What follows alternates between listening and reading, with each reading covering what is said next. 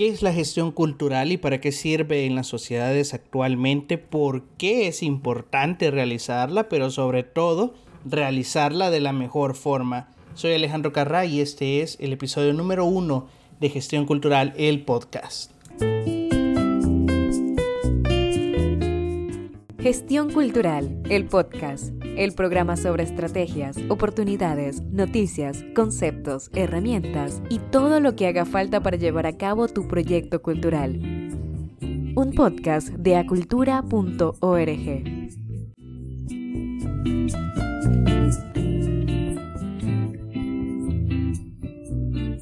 ¿Cómo están camaradas de la cultura? Yo soy Alejandro Carrá y tengo el enorme agrado de dirigir este podcast, un podcast en el cual estaremos hablando acerca de la gestión cultural, pero no solo en una manera conceptual, sino que veremos ejemplos, veremos actividades, veremos casos de éxito y gente que se dedica a esto y les va bien. Dejemos a un lado lo económico, sino todo el rédito social que trae esto y las buenas cosas que podemos encontrar en el mundo de la cultura. Para entrar de lleno hablaremos sobre qué es la gestión cultural. Hay muchísimos conceptos y hay muchísimas formas de abordarlo. A mí me gusta mucho el concepto que da Pierre Bourdieu, un gran estudioso, sociólogo, filósofo, escritor, un gran analista de nuestra sociedad, el cual decía que es una práctica social es una práctica social que es llevada a cabo por agentes culturales y que estos agentes culturales realizan acciones para satisfacer necesidades de la vida social. Vamos a desenmarañar qué significa esto, cómo se come, cómo podemos entenderlo de la mejor forma, pero específicamente para qué funciona esto de la gestión cultural. Pues bien, Pierre Bourdieu decía que es una práctica social, es una actividad que se lleva a cabo en una sociedad, en un conjunto de personas. No puede existir la gestión cultural si no existen las personas. Nadie puede hacer gestión cultural para él mismo, sino que la gestión cultural sirve para las comunidades, para un grupo de personas. Pues bien, esta práctica social es llevada a cabo por agentes culturales, que son precisamente los que llevan a cabo la gestión cultural o gestores culturales como se puede escuchar en algún momento. Pues bien, las acciones que llevan a cabo estos agentes culturales es precisamente lo que llamaríamos gestión cultural.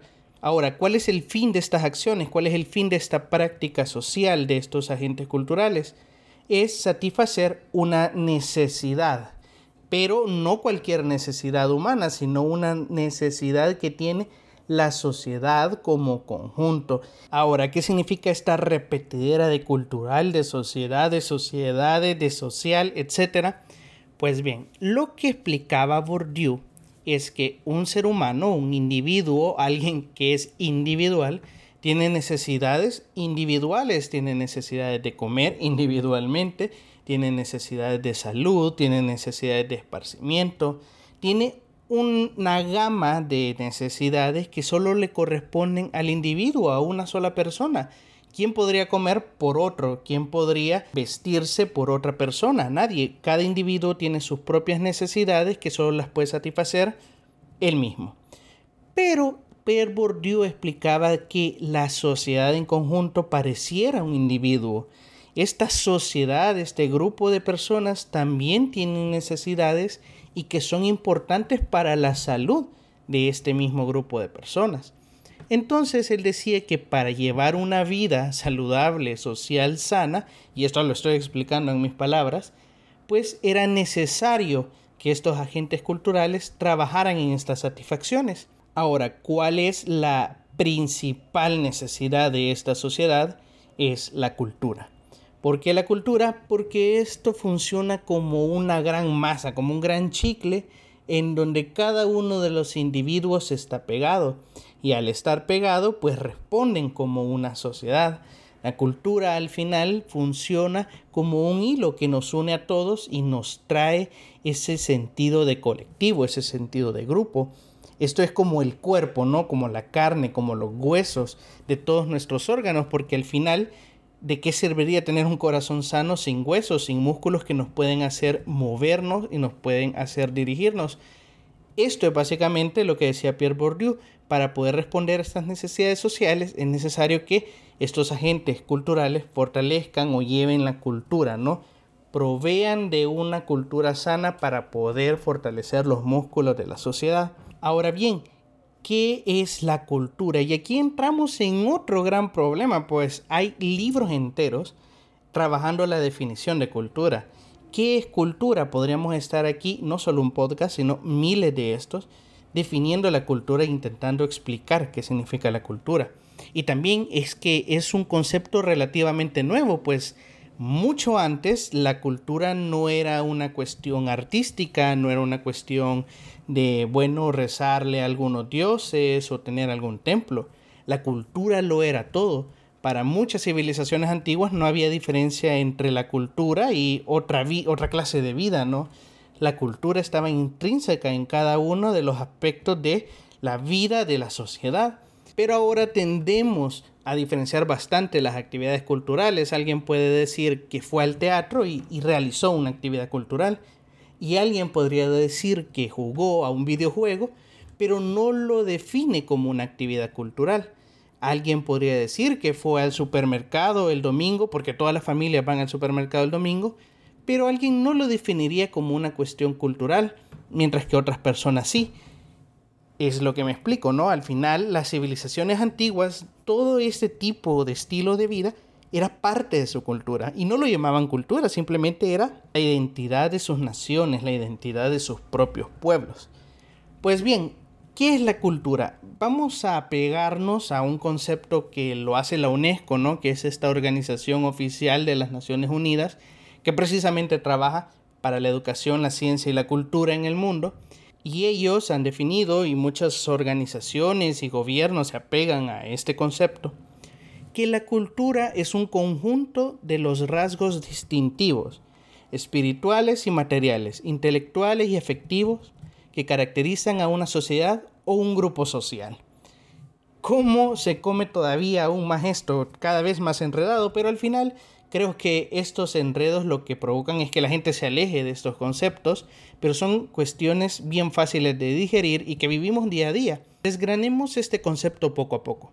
Por un lado, te dice que la cultura es un conjunto de rasgos distintivos.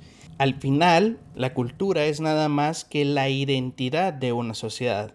Es aquello que uno lo hace parte de sí mismo y dice yo pertenezco a este grupo. Es como que si las sociedades se dividieran en colores, ¿no?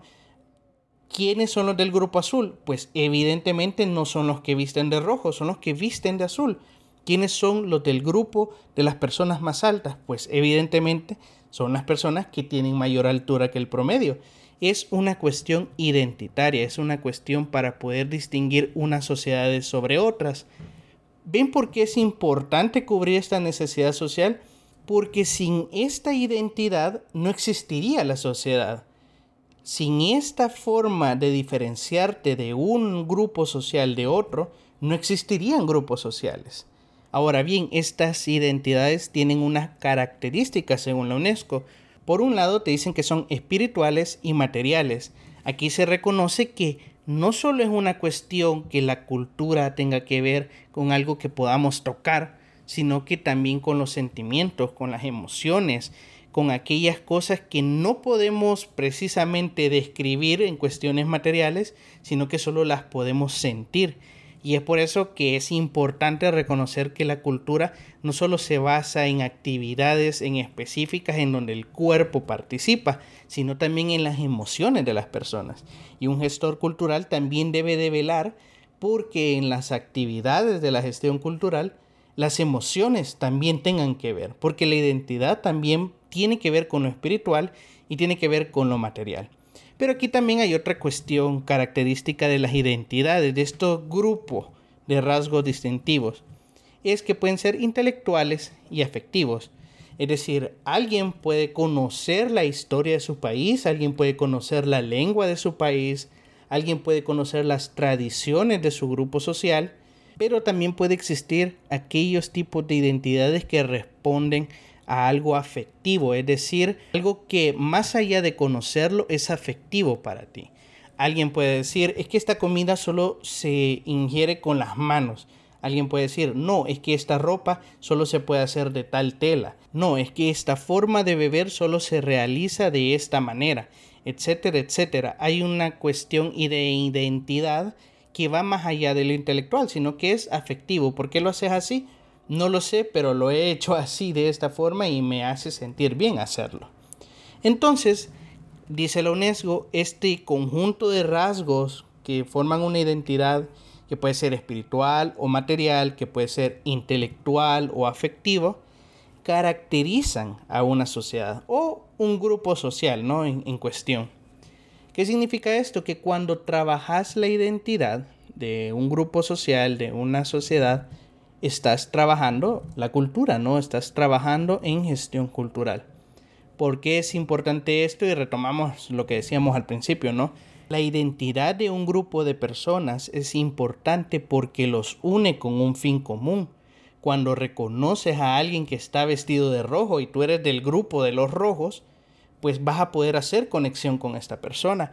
No hay nada más increíble que cuando estás en un país extranjero en donde no hablan tu propio idioma y encontrás a alguien hablando tu propio idioma haces una conexión instantánea, vas, te acercas y le hablas en tu idioma, pero ¿por qué? Es un desconocido, es alguien que no has visto nunca en tu vida, ¿por qué le hablas? Porque hay una cuestión de identidad que te une a esa persona.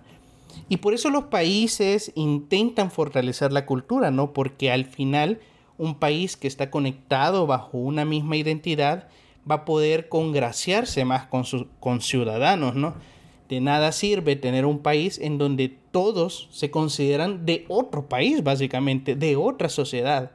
Entre más inculques a las personas en que son hermanos entre ellos, en que son hermanas entre ellas, se van a respetar mejor, van a tener una identidad que les haga favorecer la paz entre ellos. Eso no quiere decir que neguemos las identidades, es decir, cada persona tiene su propia identidad como individuo y cada persona reconoce su propia cultura y su propia forma de ver las cosas. Pero en esta ocasión no hablamos de eso, hablamos de la gestión cultural en la vida social. Hablamos de que esta es una acción para satisfacer necesidades de la vida social y que esta cultura que estamos estudiando en este momento es un conjunto de identidades, es un conjunto de cómo yo me puedo reconocer en otro grupo de personas, cómo yo me puedo ver en un conjunto de personas. Y esto, obviamente, como decíamos al principio, es como una especie de plastilina, ¿no? Que une todas las piezas, que une todos los individuos y los hace estar en armonía, ¿no? Por ejemplo, si tú estás manejando de noche y encontrás un semáforo que está en rojo, pero no hay nadie que esté esperando en el otro carril para cruzar, ¿qué harías? ¿Te quedarías parado ahí o seguirías conduciendo? Eso va a responder a la cultura de tu propio país. Si en tu país hay una cultura de respetar las leyes de tránsito o simplemente pues no significan nada. Y así muchísimos ejemplos de por qué hay una cultura violenta, por qué hay una cultura de odio, por qué hay una cultura de aceptación hacia el migrante, por ejemplo, por qué hay una cultura que aprecia más un tipo de arte que otro, etcétera. La cultura lo que hace es unir a estos individuos y les da una identidad para que ellos puedan convivir en paz. Entonces, cuando realizamos la gestión cultural, realizamos actividades que fortalezcan esta identidad, que fortalece estas identidades, que fortalece estos rasgos distintivos para que los seres humanos que viven dentro de esta sociedad puedan identificarse en uno con el otro y se puedan ver entre ellos, puedan establecer este pacto que no está necesariamente escrito, sino que está en su vida social, ¿no? En esa necesidad que tienen de vivir como personas, de vivir en grupo. Porque nadie puede vivir de una forma individual, nadie puede vivir en una sociedad sin un grupo de personas que te acuerpen, que te den una identidad, pero sobre todo que te hagan sentir como humano. Entonces, es por eso que es importante la gestión cultural, porque dedicarse a ello significa que tú vas a trabajar por el bien de la sociedad, para que estas personas puedan reconocerse en sí mismas junto con otras, para poder llegar a entendimientos. no es simplemente trabajar por un arte, no es simplemente trabajar por un sitio en específico, no es nada más trabajar por un museo porque sí, es porque tiene un objetivo de construir una sociedad mejor. Me gusta la idea de la UNESCO y aunque pueden haber muchas críticas para esta institución, me gusta que el lema es construir la paz en la mente de las personas. De hecho, la UNESCO se creó después de la Segunda Guerra Mundial junto con Naciones Unidas y se llegaba a esta conclusión de nada servía poder reconstruir las sociedades y reconstruir básicamente la paz que se había perdido si no se reconstruía la paz en la mente, en el corazón de las personas. Y por eso se llegó a la conclusión de que era necesario también invertir en cultura, para que esas personas que habían perdido su identidad como sociedad, que habían perdido su identidad como seres humanos, volvérselas a dar por medio de esta plastilina, ¿no? Por medio de este hilo que conecta un ser humano con otro, que es la cultura. Por eso la gestión cultural me encanta y creo que podríamos aportar muchísimo a la sociedad desde este enfoque. Este podcast es para eso, para poder aprender cada uno de los aspectos de la gestión cultural, cómo podemos promover la cultura, cómo podemos promover un arte que fortalezca esa cultura, cuáles son los debates de las nuevas formas de ver la cultura. ¿Son los videojuegos parte de la cultura? ¿Es el diseño gráfico parte de la cultura? A lo mejor esa forma de ver los museos ya no es la mejor para identificar a una sociedad, etcétera, etcétera. Hay muchos debates sobre cómo funciona esta plastilina, ¿no? sobre cómo funciona este hilo que nos une para poderla fortalecer y para poder vivir en una sociedad mejor. Y ese es el debate que me gustaría tener contigo cada semana, poder escuchar un audio en donde nosotros nos sentemos básicamente de manera virtual y podamos platicar. Si quieres seguir la conversación, puedes ir a acultura.org, cultura con K, para que puedas escribirme y conocer más de qué hacemos y cómo fortalecemos la gestión cultural en el mundo. Soy Alejandro Carrá y espero les haya gustado este primer episodio de Gestión Cultural, el podcast. Nos estaremos hablando todos los lunes de la semana para aprender más de la gestión cultural. Muy buena semana.